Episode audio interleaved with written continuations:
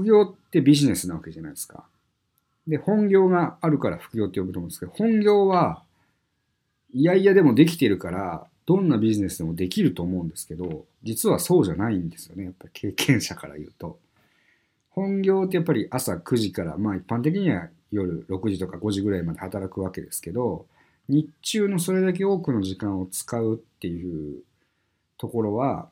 もちろんエネルギーがいることなので、えっと、仕事はもちろんそこです。エネルギーを使うようなことだと思うんですよ。疲れると思うんですよ、もちろん。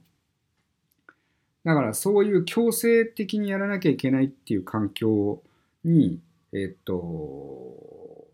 入ってるからこそ今の仕事に毎朝遅刻せずに行けてると思うんですよね。まあ何何が強制力って言ってないですね。あの、強制力って要するに、例えば上司に怒られるとか、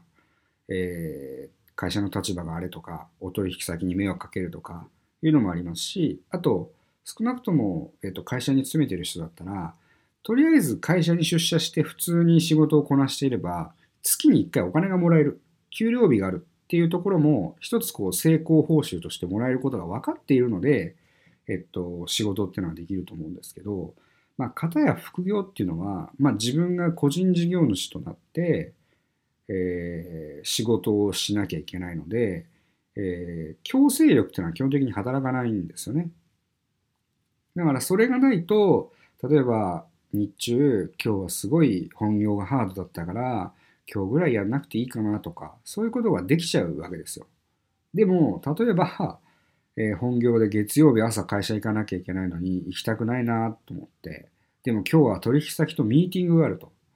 関係の部署の人とかももう何人も来て10人ぐらいで会議をするんでこれは休めないって思うわけじゃないですか。それって周りに人がこう関係していてその人たちが自分がいないことで会議ができないと困るからっていう理由があるわけですよね。だからそういう強制力がないから、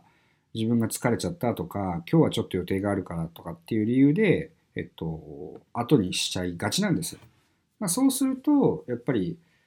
やらないイコール結果が出ないっていう方向に行っちゃうので、そこがやっぱどうしても副業と本業の違いなんだろうなっていうのは、僕はちょっとやってみてやっぱ思いましたね。うん